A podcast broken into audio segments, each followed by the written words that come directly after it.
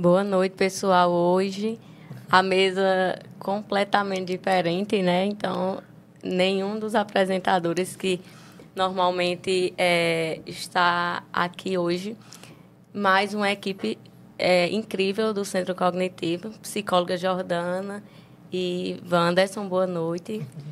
Boa noite a todos. É, estamos aqui hoje, né, para gente falar um pouquinho sobre depressão infantil, né?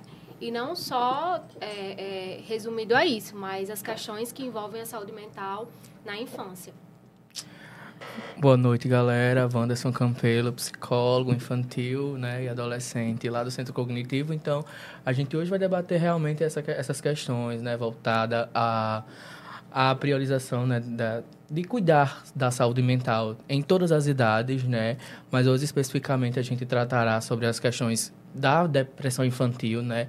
Sobre as questões, sintomas, o que é que pode ser notado, né? Enquanto pai, enquanto professores e cuidadores, né? Sobre o que observar em relação a essas questões que estão voltadas à depressão infantil, Sim. né?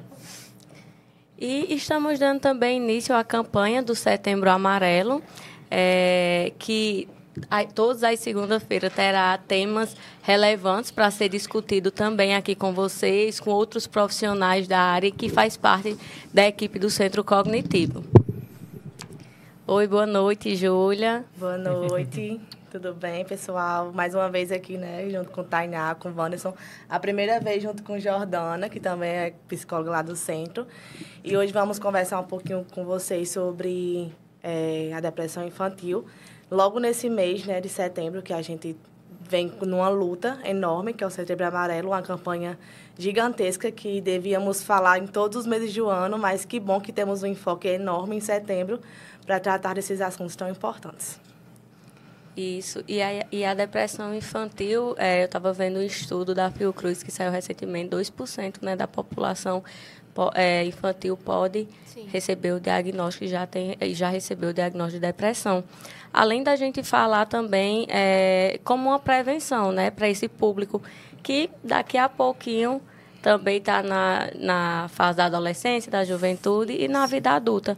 E quais é, o, o que é que pode gerar também, né? O que é que pode estar tá acarretar dentro de uma vida, no período da adultez. Sim. É, eu vi um, é, um estudo recente também é, da, da USP, né? 75% dos, dos casos de depressão, né? Ou de outros transtornos, eles dão início na infância. Então, é muito importante a gente mencionar e falar sobre, né? Que muitas vezes a gente meio que só vai perceber, né, que muitas vezes os sintomas mesmo desses transtornos na infância são muitas vezes passados despercebidos, né, em relação a uma perda de fadiga, né, perda de atenção, a, a questão de tipo de movimentos muitas vezes involuntários, então uma tristeza que muitas vezes, ah, o que foi que aconteceu, né, muitas vezes, então levar isso em consideração, porque muitos casos se dão a partir da infância. Então, como é que a gente está é, observando nossas crianças, né, com que intuito, né? Então, pais observem suas crianças, né? Professores também estejam atentos, né? Que muitas vezes a carga horária dessas crianças se dão muitas vezes maior na, na própria escola. Então é muito Sim. importante voltar a atenção nesse momento para essa fase, né? Da infância e adolescência, né? Para que quando esses, essas, esse sujeito chegarem à vida adulta, né? Não venha a desenvolver algum transtorno, né? É, dura durante muito tempo, é, as psicopatologias elas foram estigmatizadas, né?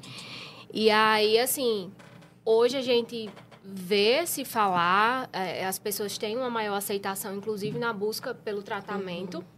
Mas com crianças ainda existe uma resistência muito grande, né?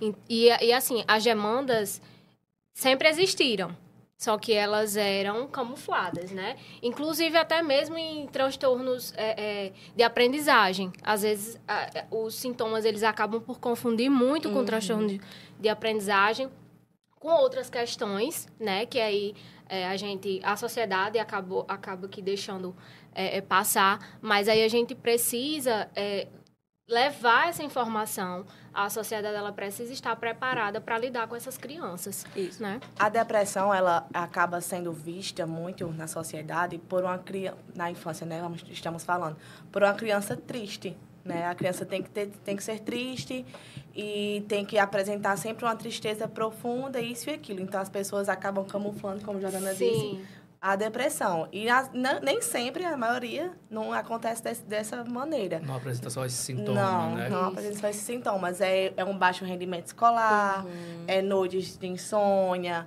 né? É comentários se procrastinando. Tem crianças que, tipo, seis anos, sete anos, já é, a gente já encontra em consultório numa procrastinação enorme. Eu não vou conseguir, eu não sou bom nisso. Uma baixa autoestima. Uma baixa autoestima, justamente. E é importante vocês terem falado sobre esse ponto, que é justamente isso, é a máscara, a, o, a máscara né, que se cria é, em relação ao sujeito, à criança, e ao acolhimento de, desse sentimento, dessas emoções Exatamente. dessa criança. E muitas vezes os, a sintomatologia da depressão vem mascarado por outros diagnósticos, né? Ou por outros sintomas, sinais e sintomas que eles tendem a aparecer. Isso. E aí leva muito, não, a criança é pre... você está com preguiça. É birra. Ou é birra. É agressividade, né? Só que, de fato, a criança, ela tem... É, é, ela tem comportamentos que são esperados na, na fase da infância, mas aí a gente precisa observar de que forma isso vem, vem se, é, se apresentando, uhum. a intensidade que isso vem se apresentando, né? Porque existe uma diferença é, é muito diferente a depressão do adulto, que a gente já tem como esperado, né? Aquela pessoa que se isola e tudo mais, que verbaliza, uhum. né? A criança, ela não verbaliza, muitas vezes. Né? Ela não sabe se expressar, ela Isso. não sabe colocar seus sentimentos. Então, é, é, observar nessa rotina dessa criança, a forma como ela está respondendo ao seu dia a dia, a né? As suas, as suas atividades a perda diárias. de motivação, Isso, na verdade. Né? Exatamente. De rotinas, né? De, de, a perda de, de coisas que ela tinha gosto de fazer, que de ela... brincadeiras que Isso. gostava, de rotinas prazerosas para prazerosas, lugares que gostava de ir, né? Um passeio que gostava de fazer e aquela essa perda de motivação é sempre bem notório quando está nessa, nessa fase né, de é. depressão. Por isso que é muito importante é, que os pais eles falem sobre as emoções também uhum. com seus filhos, né? É, a gente sabe que, é, enfim, o, os pais também têm, têm as suas demandas pessoais, mas é muito importante que se fale para que dê um pouco dessa abertura para que essas crianças elas é identifiquem quando é uma tristeza, sim, simples, uma, simples não, que é normal ter a criança sentir tristeza, que é importante, mas é, que se verifique que essa tristeza ela não se encaixa em um transtorno. Isso. Como acolher, é né? Porque, como Jordana falou, o adulto ele consegue comunicar, Sim. perceber o que está sentindo, mas a criança não. Ela ainda tem dificuldade em lidar com as emoções. Sim. Então, é, pode até, a criança pode até reconhecer tristeza, raiva, alegria, mas é, relacionar a, a sensação, o que está sentindo com a emoção é mais complexo para ela. Sim, verdade.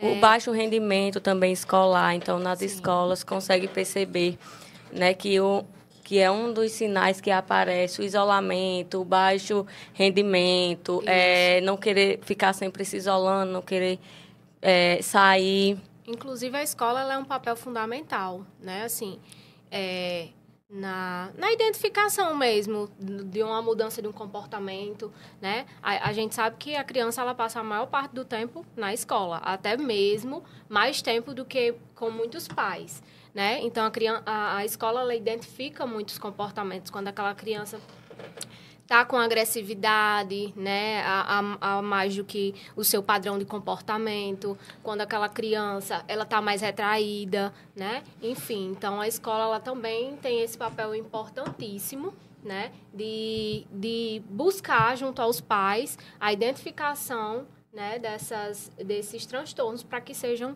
tratados para que não venham se agravar na adolescência, vida adulta, enfim. Exatamente, até porque a gente percebe que muitas vezes que os pais, né, tem essa, essa linha de, de observar, de, de comunicar, né? Ou então até mesmo de, de participar. Então, quando os pais participam assertivamente dá dessa, dessa rotina dessas crianças, muitas vezes, ah, como é que está o rendimento dele na escola? Porque Sim. muitas vezes não é só uma nota boa, uma nota ruim, não os comportamentos mesmo nele, como essa questão do isolamento, né? E aí a gente fala sobre essas questões em relação como se dá esse processo de investigação, né? De, de, em relação à depressão.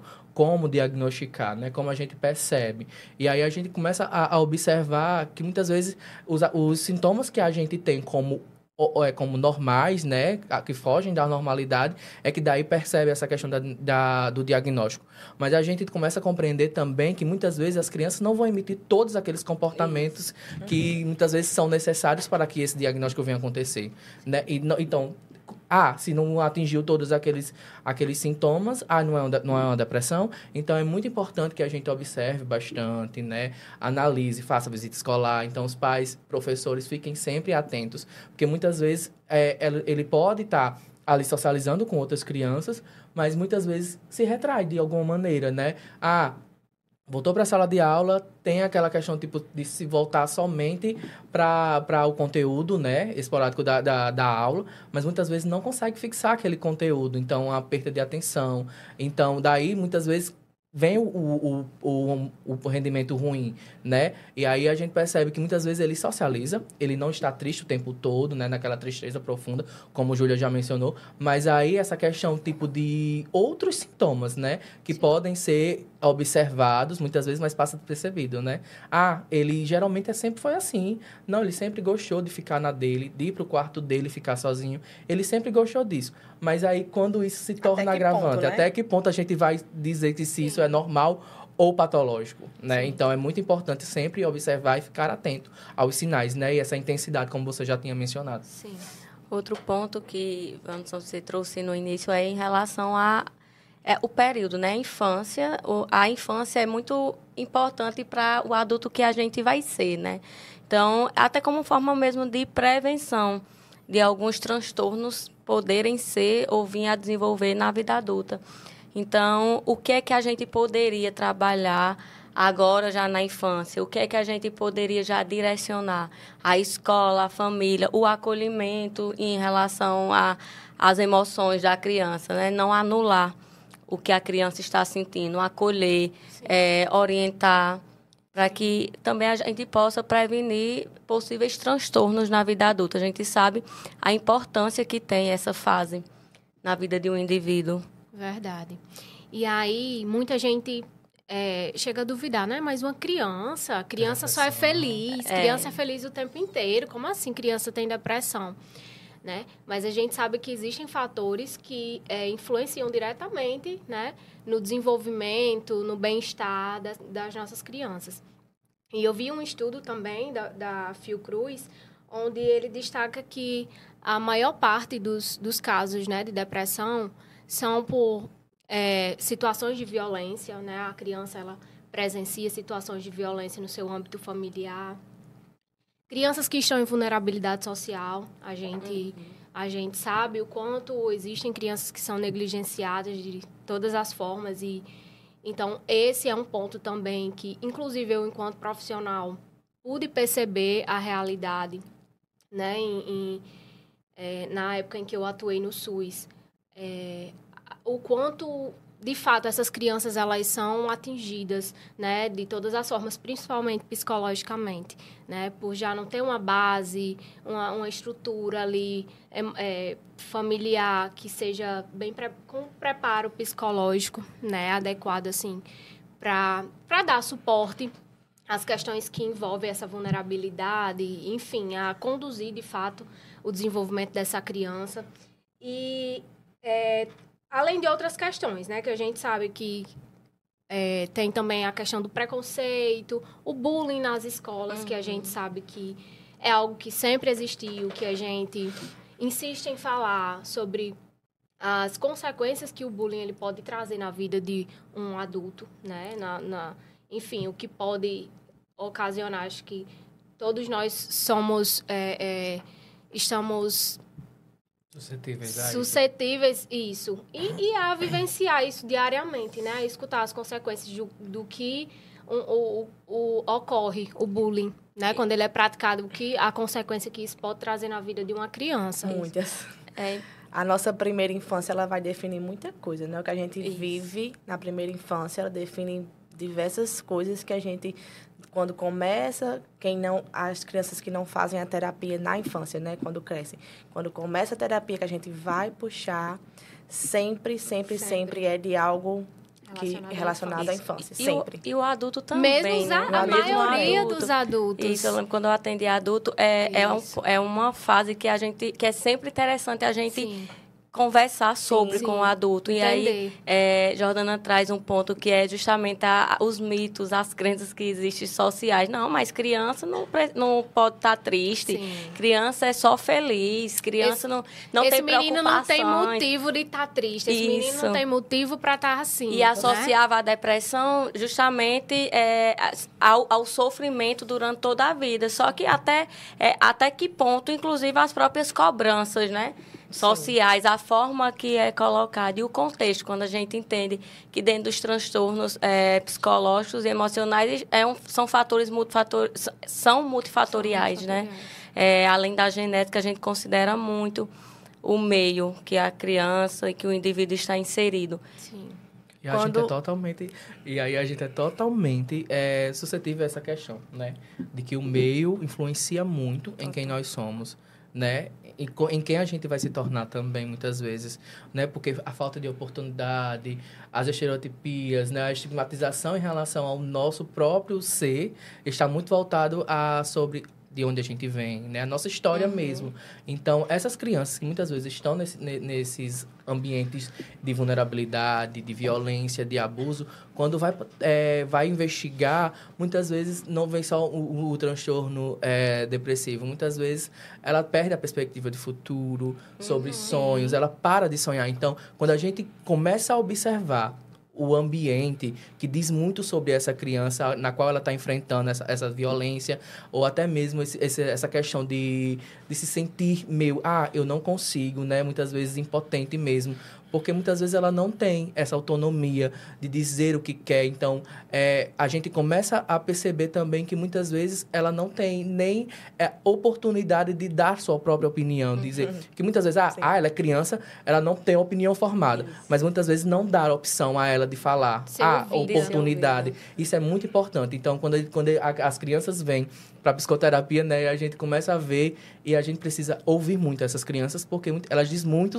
ela diz muito sobre o sofrimento na qual ela está passando. Que a gente percebe muitas vezes que ela não consegue falar sobre as emoções, mas aí a gente traz um filme que aborda sobre as emoções. Tarefinha de casa, faça, assiste esse filme que você vai começar a perceber. Aí depois, quando ele volta, ela diz, eu já passei por isso, eu já, já tive isso também. E a gente começa a, a perceber esse histórico, né? De, de muitas Sim. vezes de que ela já vinha sentindo isso há muito tempo e não era percebido. Mas aí quando os sintomas se agravam, aí diz, agora é a hora. Mas muitas vezes, levar essa criança em consideração é, é muito difícil, né? Porque muitas vezes só vai nas últimas, né? Procurar Sim. ajuda.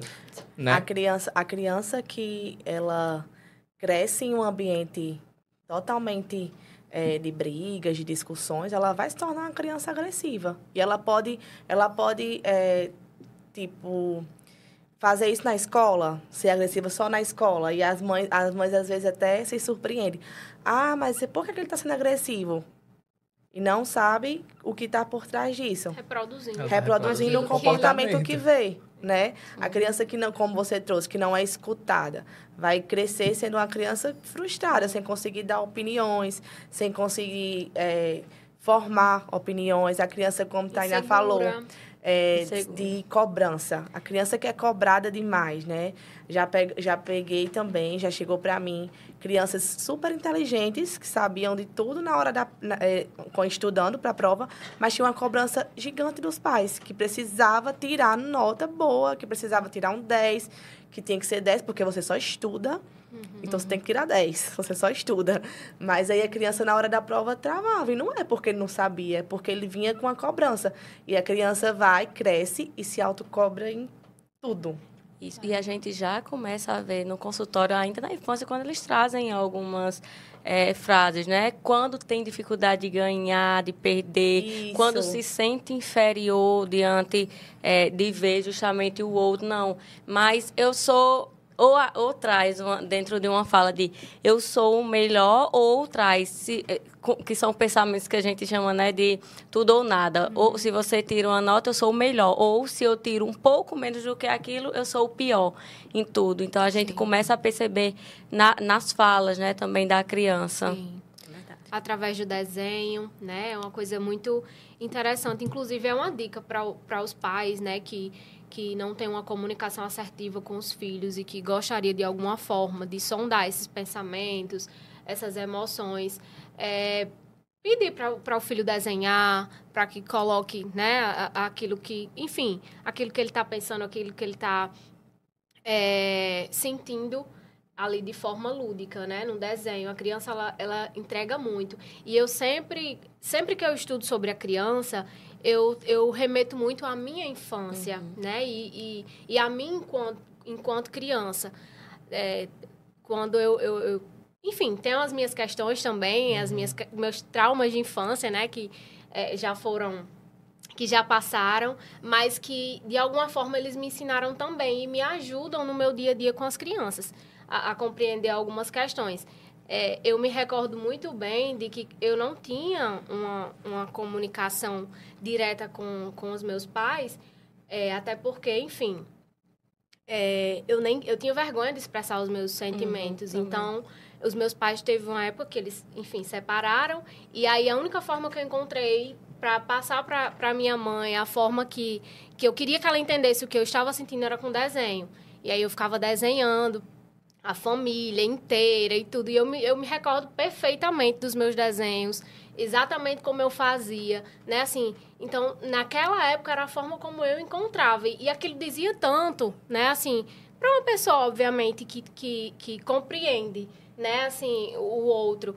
É, é, eu hoje, enquanto profissional, sei perfeitamente o que aquele desenho queria dizer. E o quanto ele estava expressando emoções. Então, assim, ai, não é qualquer coisa. Ai, um, um rabisco no, no caderno. Um, um, desenho que o seu filho está fazendo que a, aparentemente é muito... É muito terrorista, né? Como ah, é uma faca, é não sei o quê, é uma corda, é um boneco triste, com a cara fechada, sem sorriso. Então, tudo isso são sinais, né? São do... formas de se comunicar. São formas de se comunicar, são formas de se expressar.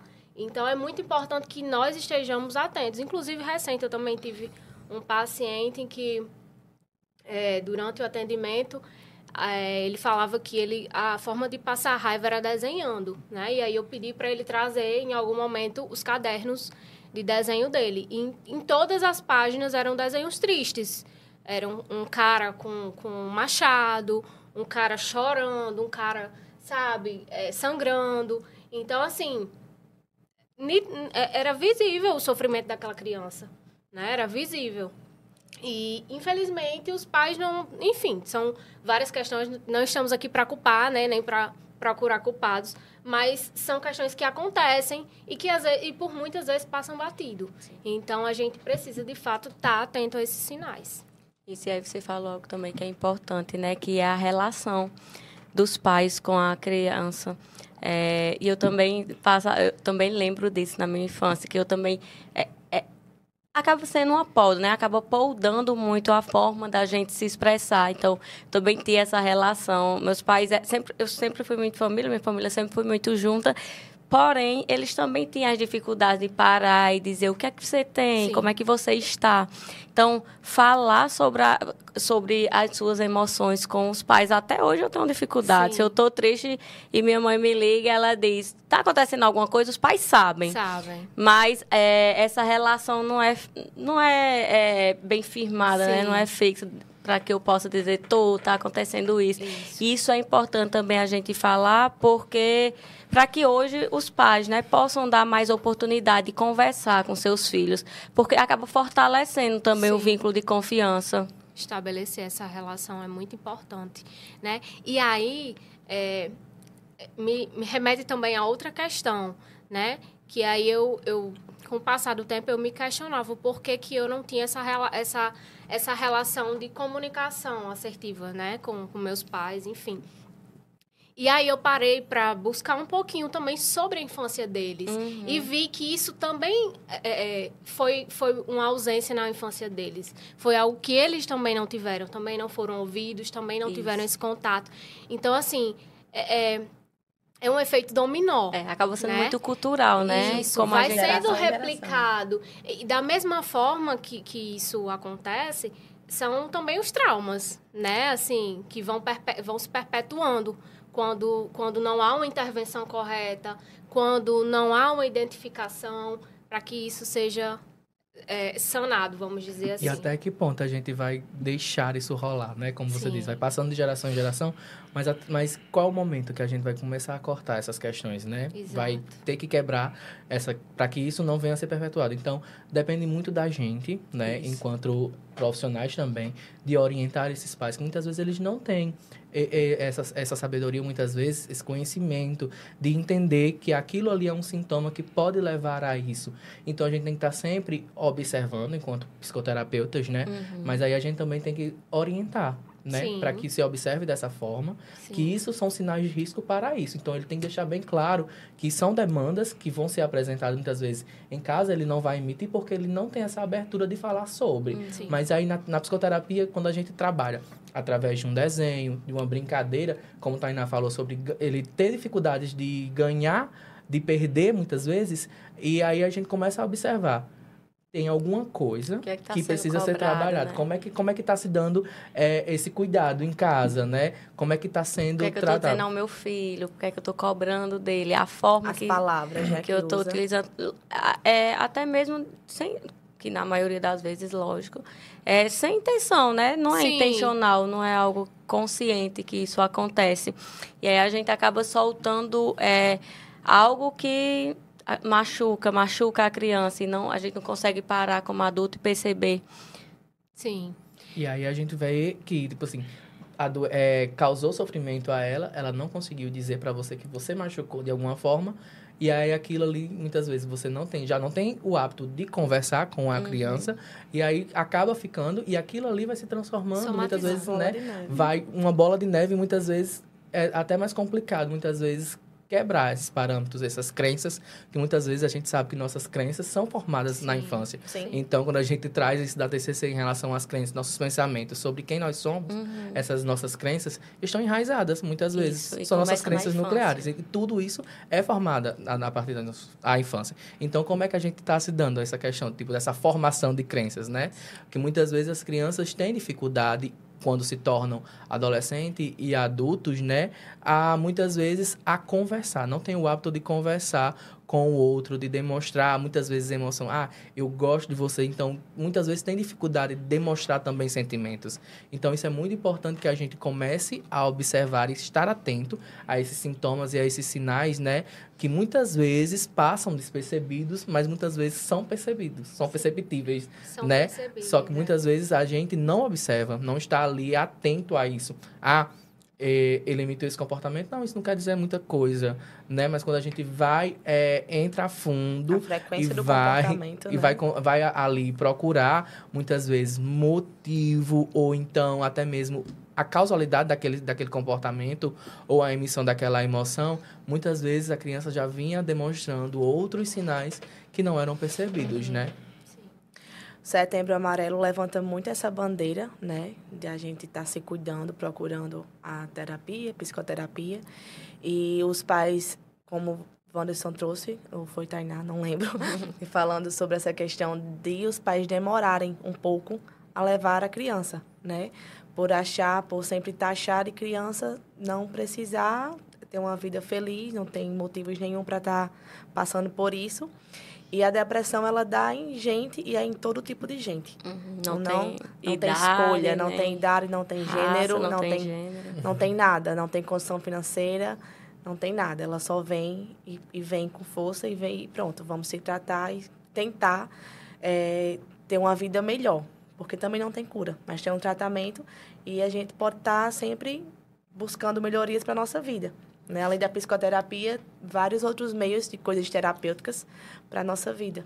E aí o setembro vai fala muito sobre isso, a questão da prevenção, né? Isso. Né? A valorização da vida, que a vida importa. Então, é, quando a gente começa a abordar essas temáticas, muitas vezes, ah, não abordamos muito, muito, com assertividade durante todos os outros meses. A gente se foca muito nessa questão do mês de setembro. Mas aí a gente vai, vai paralisando e a gente trabalha com essas demandas todos os meses, Sim. né? A gente enquanto profissionais. Mas aí a gente começa a ter que trabalhar mesmo essa questão de valorizar, de prevenir, né? Porque muitas vezes a gente deixa, né? A gente fala muito sobre essa questão de muitas vezes os, os comportamentos, essa emissão de, de, emoções são, são emitidos muitas vezes e passam despercebidos, mas aí a gente tem que trabalhar assertivamente em relação à prevenção e essa valorização de que uma fala, uma escuta é importante e salva vidas, né? Sim. Sim. Até mesmo pelo contexto hoje, né, que acontece no mundo, que como é que está, é, como é que as pessoas estão vendo o outro, como é que as pessoas estão acolhendo os outros. Então, é, até que ponto a gente também está é, trabalhando dentro dessa loucura de estar tá buscando sempre né, algo. E quando, pa, quando passa, quando acaba o sentido de buscar também. Sim, sim. Que muitas vezes nem é preenchido, porque a gente busca tanto o tempo todo algo, uma aceitação, né? E aí a gente também acaba meio que respingando nas crianças, né? Que você precisa ser sempre o melhor, uhum. que você não pode errar, você não tem esse direito de errar, você tem que sempre acertar, estar sempre como o melhor da turma. Então, a você gente não pode tem... chorar. Exatamente, você... demonstrar emoção, você não pode. E aí a gente começa a levantar essas questões, tipo, é aí que está se formando uma pessoa que pode desenvolver, né? Tem um sinal de risco aí, né? Porque muitas vezes ela não pode, tem que ter sempre certa, né? Não pode fraquejar. A pessoa não pode ser fraca, mas às vezes não tem nem o direito de demonstrar essa emoção. Ah, eu tô triste porque algo ruim aconteceu comigo ou perdi um ente querido. E aí essa criança não tem esse direito de chorar, de, de colocar para fora, né? As emoções. E aí, como muitas vezes são recriminadas, né? Reprimidas, e muitas vezes paralisadas, reprimidas, é isso é a palavra palavra mesmo. E aí a gente começa a entender e a compreender que há um sofrimento ali que está guardado. E se, se está guardado e não está sendo colocado para fora ou trabalhado, isso pode vir a ser um sinal de risco, ou um, um, sofrimento, ou desenvolver um transtorno de ansiedade, um transtorno depressivo, né? Somatiza e, aí... e o corpo responde, né? Exatamente. né? A gente sabe que... É, eu já tive pacientes que os pais procuraram diversos profissionais para saber o que era aquela dor constante na barriga, aquela aquela pele cheia de mancha, né, coçando é, é, frequentemente e não, não haviam respostas para aquilo, né, é, visíveis, né? E aí, quando. O último profissional a ser procurado foi quem? O psicólogo. E sempre, é sempre é assim. assim. Né? Tanto na infância quanto na vida adulta, né? Então, o psicólogo é o último a ser procurado. É por isso que é muito difícil. Então, a gente trabalha com, com uma parte que não é to que, que não, não é visível, palpável. não é palpável. A gente não tem como fazer um exame e acusar depressão, acusar é ansiedade. Na alma, né? Sim, sim. Então, assim, é, é e aí, é, pegando um pouquinho do que, do que Wanderson falou, né, dessa questão dos pais é, estarem ali cobrando ou gerando expectativas que muitas vezes foram expectativas dos próprios pais, que uhum. são demandas dos próprios pais, né, que ali já estão causando é, consequências naquela criança. É, então, é por isso que é tão importante de não só a criança é, fazer o acompanhamento psicológico, mas a família né? Os pais. Os pais precisam é, é, também é, mudar um pouco é, esse ambiente, né? Eu costumo dizer uma frase que me acompanha: você não você não se cura no ambiente em que você adoece. Então, antes de qualquer coisa, a gente precisa entender o que está levando aquele adoecimento, uhum. né? A raiz. O que que está causando isso? Ah, é, é, é, uma, é uma relação fragilizada entre os pais, que está respingando na criança, questões de separação, é, né, que é, é, um luto que a criança enfrenta, uhum. que a gente sabe que luto não é só por morte, né, mas uhum. por é rompimento, perca. por perca, enfim. Então, é de fato um, um sentimento de luto, então às vezes questões dos próprios pais, do, do arranjo familiar ali, uma questão mal resolvida que está respingando na, na, criança. E aquela criança pode passar 10 anos indo para o psicólogo. Se a situação ela não Isso. for resolvida, a criança ela vai muito provavelmente continuar apresentando sintomas vez por outra. Pode ser que mascare por um tempo, né? Pode ser que por uhum. um tempo ele consiga ficar bem. Mas ele voltando para aquele ambiente que está é, repetindo tudo aquilo que o causou o sofrimento, não vai ter cura, né? Assim, sendo bem, sendo bem sincero, não, eu não acredito na cura se o ambiente permanece sendo adoecedor. É tanto que é um dos maiores desafios também como terapeuta infantil, né? Sim. Porque a gente não trata só a, a, a, criança. É a criança, é a família, é a escola, a escola. é o contexto que está inserido. Né? Como a gente falou, a importância é, do, da modificação do contexto é o que faz modificar os comportamentos, né? Então, realmente é algo... Isso. E aí a gente, a gente percebe muitos, muitas pessoas falam, mas na minha, na minha época não era assim. Mas eu quando eu era criança, isso não acontecia. Sim. Então, por que isso está agora? Por que é que meu filho está com esse comportamento? Sempre existiu, na verdade. Sempre existiu. E aí a gente para de será se não existe? Será se você é uma pessoa, um adulto assertivo, que consegue falar sobre o que você sente? Será que você também não está... Tem as suas mas... questões bem resolvidas, de fato? Será que você não está espelhando aquilo que que, que seu pai fez com você, no seu filho. E isso eu encontro, vocês também, eu acredito que seja rotina. Assim, de encontrar muito. Eu tenho pacientes que estão perdendo a identidade, estavam perdendo a identidade, né? Assim, a personalidade, porque queria se encaixar quando quando está na presença do pai, quer ser o que o pai quer que ele seja. Quando está na presença da mãe, quer ser o que a mãe espera que ele seja. E, e aí essa criança ela não sabe o que, que, que eu sou, quem eu sou, eu não tenho identidade, né? Então, assim, é importante ter essa conversa com, com os pais. Eu, eu nessa criança, eu busquei o, o, essa conversa com o pai especificamente e pedi para que ele procurasse terapia também, porque ali nitidamente era uma demanda do pai que estava respingando no filho, né? Então, assim, é muito importante que, que os pais procurem também acompanhamento, acompanhamento psicológico. Isso. É, eu lembro outro ponto, né, que eu também lembro da minha infância, é, por exemplo, quando eu ia tomar uma injeção, aí os pais diziam, aí meus pais diziam, não, não vai doer. E aí já poldando mais uma vez é, em relação ao sentir as emoções, né? E aí hoje, com minhas sobrinhas, quando acontece, não, vai doer, vai doer, mas vai passar. Sim. Vai, logo você vai conseguir. Aí a gente começa a modificar o que a gente está falando, como fazer para quebrar. A gente começa a modificar Sim. e dar a oportunidade do, da criança também de entender que da mesma forma que a alegria pode ser sentida, a tristeza também pode. Sim. A dor. A né? dor também pode, porque vai fazer parte da vida, né? E aí, na, é, eu tenho uma sobrinha que já é adolescente, aí na última vez que eu fui lá para casa, ela estava sofrendo por amor. e aí ela trouxe, ela trouxe, né? Ela estava chorando, aí as irmãs que são menores correram, titia, é, Luna tá chorando, se o que foi que aconteceu? Não, é o paquera dela. E ela se o que foi? Ela, é porque ele vai embora, se não tem problema, chora. Você tá com vontade de chorar, tá com saudade, vai sentir saudade, faz parte, mas lembre que ele vai, que vai passar, que logo vai vir outras, pe outras pessoas, você vai conhecer novas pessoas, mas acolher principalmente nessa dor, acolher é, é, a criança nesse momento, a criança e o adolescente nesse momento, que já é uma fase, a adolescência nem se fala, né? Já é uma fase difícil, conturbada, já é uma fase que tem muitas alterações hormonais que também a gente sabe que vai alterar no emocional. Já é uma fase que é, tanto a infância quanto a adolescência ainda não tem maturidade emocional. Então é esse momento que a gente vai estar tá preparando eles a como lidar com as suas emoções. Ensinando, né? De certo modo, muitas vezes, é, né, a partir disso. É, ah, você quer que, que sua criança se torne um adulto, é, muitas vezes, independente?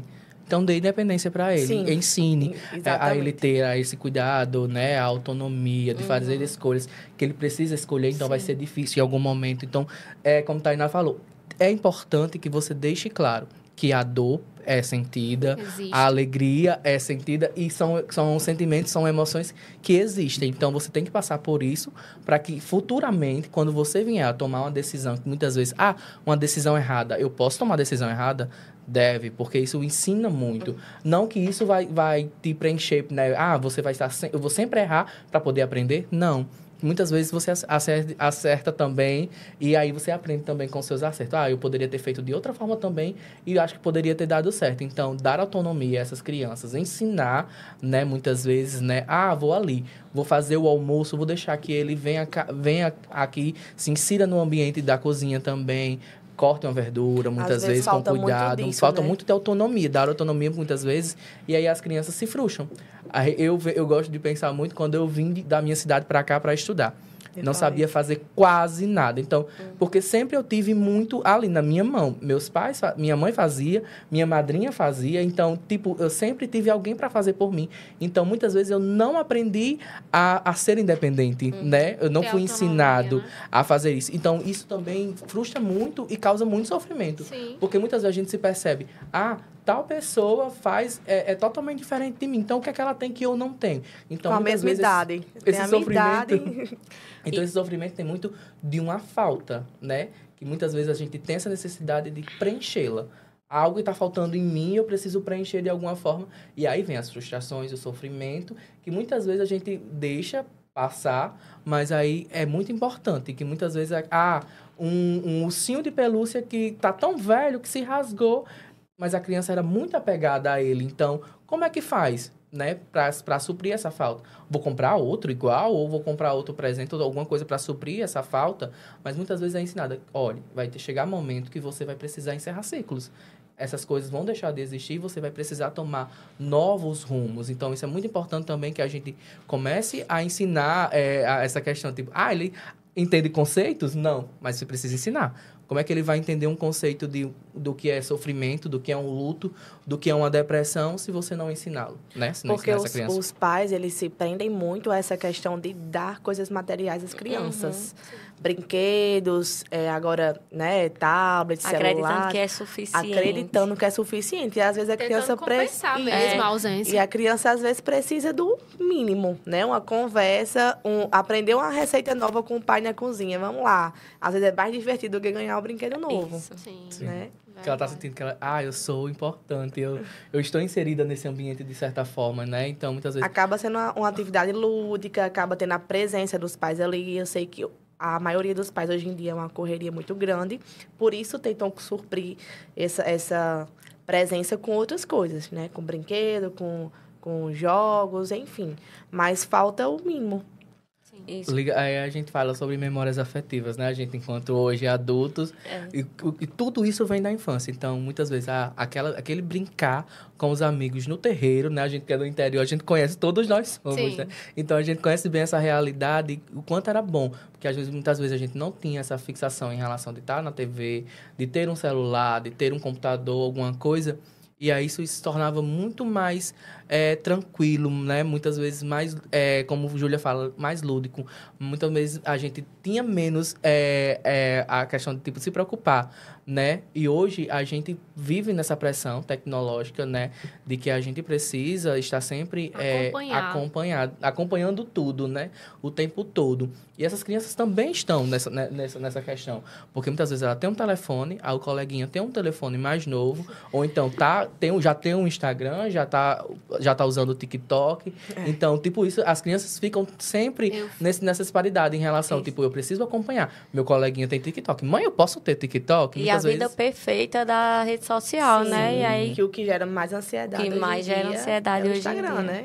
Sim. a vida perfeita A que vida se perfeita. pro- que se mostra na rede social. E aí você traz também outro ponto que é importante também falar, é a questão da autonomia. Realmente está muito relacionada com a autoestima, né? Então, quando a criança tem independência, autonomia, a gente vai estar também fortalecendo a autoestima dela. Dela perceber, olha, eu consigo, eu sei, eu sou capaz. E a gente acaba trabalhando muitas crenças, evitando muitas crenças, na verdade, Sim. na vida adulta, né? É. E, e eu acho que, assim, hoje eu fico triste, sinceramente, pelas crianças, né? Porque quando eu olho para trás, eu vejo que a nossa, posso dizer, né? A nossa, a nossa infância, a nossa época, né? Que não faz tanto tempo assim, mas é, é, era uma infância saudável, né? Assim, de certa forma, a gente, a gente não tinha acesso às informações, a, a, a, por exemplo, a, a psicólogo. Eu gostaria de ter ido para um psicólogo com sete anos de idade, mas infelizmente não era da minha real- realidade, né? Mas assim, eu tinha outras questões que hoje eu vejo que faz falta na, na criação, né? No desenvolvimento dessas crianças, como esse brincar. Eu- Eu fico abismada, eu fui é, esses dias na casa do, do meu afilhado, e aí ele e o irmão saíram é, madrinha, eu vou ali brincar com os meus amigos. Tá certo, esse bicho vão brincar de bola, esconde-esconde alguma coisa. Aí fui na calçada, quando eu olhei, estavam os cinco amiguinhos sentados na, na calçada, todos cinco no celular, assim. Quer dizer, hoje eles saem para socializar, para interagir, mas não existe essa interação, não existe essa criatividade, essa euforia de estar tá correndo, de brincar, de se esconder. Não existe. Então, querendo ou não, isso fragiliza as nossas crianças também, isso. né? Porque a gente, é, é, o tempo que eles poderiam estar elaborando emoções, ai, caiu, se machucou, chorou, foi para casa, foi, vá brigou de novo, aí a mãe, vá de novo, aí o menino e... muito que ia de novo, brigou com o coleguinha, soube pedir desculpa, isso. volta e vá pedir desculpa. No outro dia estava tudo certo, né? Então, assim, o quanto que essas crianças estão perdendo? De elaborar. E se né? a gente tem hoje é, os adultos adoecidos, eu me preocupo daqui sim. a 10 anos, 10 15 anos, sim. 20 anos. Como é que vai ser essa geração que está vindo, né? Hoje, Muito infelizmente, a gente se surpreende quando chega uma criança que não gosta de telas. É. Infelizmente, é, a gente fica assim, meu Deus, ele não gosta de telas. Olha aí. Porque Verdade. é difícil. Mas a gente coloca também essa questão tipo, de, da, da brincadeira, né? Do brincar. E a gente coloca como uma orientação, muitas vezes, como é, diagnóstico mesmo, né? Sim. Ah, a criança foi diagnosticada com depressão, então leve ela para brincar ao ar livre. É uma das, das recomendações mais dadas para tra tratar da depressão infantil. Brinque ao ar livre. Faça atividades lúdicas e prazerosas com essa criança fora da, do ambiente familiar, muitas vezes, mas aí que ela tenha essa liberdade de correr, de se divertir, muitas vezes, brincar com areia, vai no escorregador. Então, são possibilidades que a gente, muitas vezes, é, mostra, né, demonstra para essas crianças e aí acaba se tornando um, um, ali um aliado da gente na psicoterapia, Sim. né, para tratar dessa depressão muitas Sim. vezes. Então, brincar ao ar livre são uma das, da, das solicitações, das orientações mais dadas, que é muito importante que essas crianças tenham esse acesso, muitas vezes essa oportunidade de brincar fora do, ambi do ambiente tecnológico, né, que muitas Sim. vezes estão tão dentro das telas que muitas vezes elas ficam muito mais pertencentes e dependentes delas, Sim. né? Do que muitas vezes criar essa autonomia, né? Sem... Essa, essa questão, tipo, de muitas vezes saber que muitas vezes... O que é que eu vou fazer se eu não estiver no telefone? Né? Muitas é. vezes eles não sabem o que fazer. Gera ansiedade. Exatamente, Isso. do que sem fazer. Falar, sem falar no imediatismo que as crianças estão nos dias de hoje. Sim.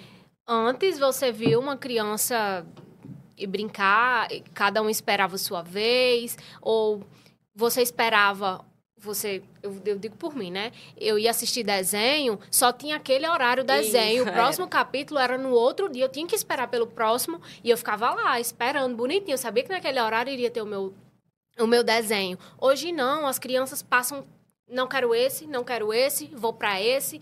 E, enfim, além de ter o acesso ao mundo e aos conteúdos que tem aí bons e, e, e ruins, né?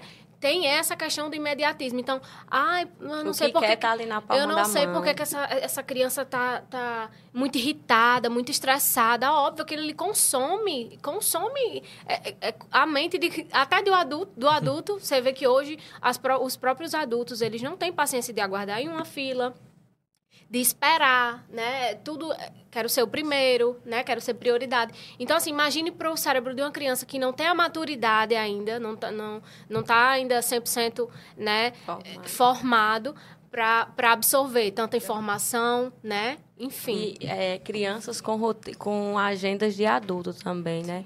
uma agenda super lotada. É karatê, inglês, natação, aula de manhã, de tarde.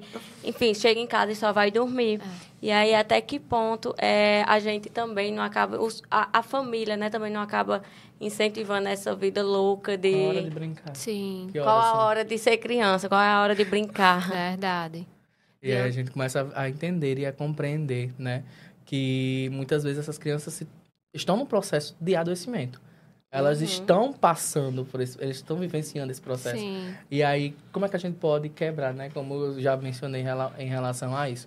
A gente tem que é, propor atividades de contraturno muitas vezes. Ah, é importante um cara ter um futebol uhum. muitas vezes. Mas aí ela Mas fica tão saturada, né? Elas ficam tão saturadas com essa rotina que muitas vezes não tem contato com os pais, não, não sabe a hora. Qual é a hora que vocês conversam?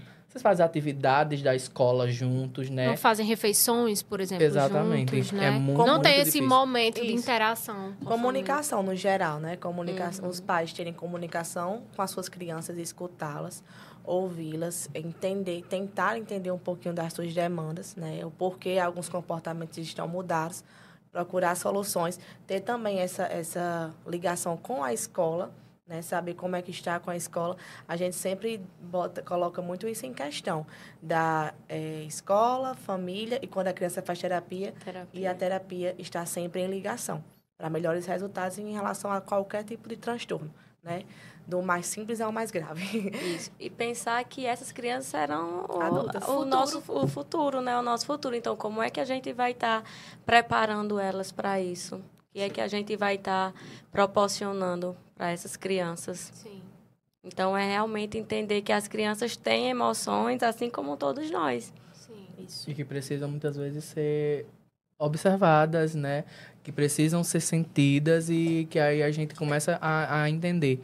Essa emoção diz muito sobre o quê, né? Ela já fala, tá querendo falar, se comunicar de alguma forma, né? Que muitas vezes não fala na linguagem verbal comunicativa, mas a partir de uma emoção ela quer falar de alguma forma, né? Porque muitas vezes ela não entende, não compreende. Como é que eu posso chegar até, até meu pai para falar sobre isso, sobre algo que eu estou sentindo? Então, muitas vezes ela demonstra de outra forma, né? Um comportamento agressivo, muitas vezes ela demonstra de uma forma que, ah, eu vou ficar mais isolada para ver se ele percebe que eu preciso muitas vezes ser notada, eu preciso muitas vezes de um contato maior com ele. Eu estou sentindo falta do meu pai, dos meus pais, né, da minha mãe. Então, eu vou demonstrar de alguma forma, muitas vezes não é perceptível, não é algo que eles planejam, é algo involuntário muitas vezes. Sim. Mas aí diz muito sobre essa necessidade, sobre essa falta, que muitas vezes com um, uma escuta, né, com muitas vezes com eh, só um olhar e uma palavra mudar poderia mudar coisa. poderia mudar muita coisa, né? Isso. E se eu pudesse hoje deixar uma mensagem para as famílias, né? Para a comunidade seria isso: acolham as emoções das crianças, é, escutem as crianças, é, compartilhem também tempo de qualidade com elas, porque Sim. isso vai fazer muita diferença nas memórias afetivas e na forma que vai enfrentar As a linguagens vida. de amor, né? Isso. É, pessoal, a gente está chegando ao fim de mais um programa, né? De mais um podcast. Foi um prazer estar com vocês, é, conversar com vocês sobre é, depressão, sobre infância, porque é muito importante falar sobre a depressão também nesse período. É, tanto como prevenção, como a gente falou, né, de possíveis transtornos, como o que a gente está vendo hoje. Então, era muito difícil é, ouvir uma criança falar sobre ideação suicida, Sim. ter é, suicídio infantil, mas é, hoje não. Hoje a gente, hoje a É gente vê, mas é uma realidade né, que a gente está enfrentando. Então, foi um prazer é, discutir nessa noite com vocês. É, a gente está chegando ao fim. Se vocês puderem finalizar com alguma mensagem, algo que vocês queiram deixar para o público. É, eu queria deixar assertivamente mais relacionado para os pais, né? Que comecem a, a, a observar estejam mais atentos, né? Eu, falo, eu bato sempre nessa tecla da observação, porque a observação é muito importante. Até para quando é, você levar uma demanda para a clínica de seu filho, né? Ah, vou, pro vou levar para o psicólogo que ele está se comportando dessa forma. A observação dos pais, os fatos que eles nos trazem, né? Porque muitas vezes a criança só está na psicoterapia uma hora por semana, então é, é pouco tempo para a gente observar muitas vezes aquele sentimento que na qual é, foi a queixa inicial. Então a observação de um pai, de uma, da escola, do professor, né? Aí isso é muito importante e isso auxilia muito na nossa, é, nosso, no nosso plano terapêutico, né? Para que a, a criança venha a diminuir esses sintomas e a, a diminuir essa emissão desses comportamentos, que é o que a gente se espera. Então, pais, é, estejam atentos a esses sinais, esses sintomas, porque a internet, ela, de certa forma, ela nos diz muito, né? Ela mostra muito, a gente tem muita informação hoje. Então, todos, todas, a maioria das pessoas tem acesso, né, à informação. Então, usem a internet de algo de, de, de, de forma é, meio que funcional mesmo, ou então muitas vezes é, de forma assertiva, né? Vá na internet, busque ah, sintomas sobre isso, ou então estamos no mês de setembro, né? Mas aí durante todos os outros meses, procurem, observem e aí estejam sempre atentos a esses sinais que muitas vezes as crianças não falam, mas elas demonstram de alguma Sim. forma, né? De uma forma, de uma forma geral, os pais, as crianças, elas precisam de cuidado e de ajuda. São só, são apenas crianças, né? Os pais têm uma, têm mania de falar assim, ah, eu morro por, pelo, pelo meu filho. Então, viva pelo seu filho. É, mude a rotina, ajude, faça coisas que buscando Verdade. conhecimento uhum. para que eles melhorem, né? A vida ela tá aí para gente viver mesmo. E é isso, pessoal. Verdade. Corroborando com o que vocês já, já falaram, eu acho que é, é exatamente o que nós, enquanto profissionais, sentimos a necessidade realmente desse desse contato mais direto dos pais, né? Pais, escola, sociedade, enfim, é, para que estejam atentos, de fato, né? Para que a gente consiga ter, de fato, uma, uma sociedade, um futuro da, da nossa sociedade esteja fortalecido, né? Isso. E não tão vulnerável. Então é isso, pessoal. É, até a próxima segunda vai ter também uma mesa repleta de profissionais incríveis. Na próxima segunda, continuando falando sobre o tema do Setembro Amarelo. E a gente aguarda vocês também aqui. Boa noite e uma ótima semana a todos.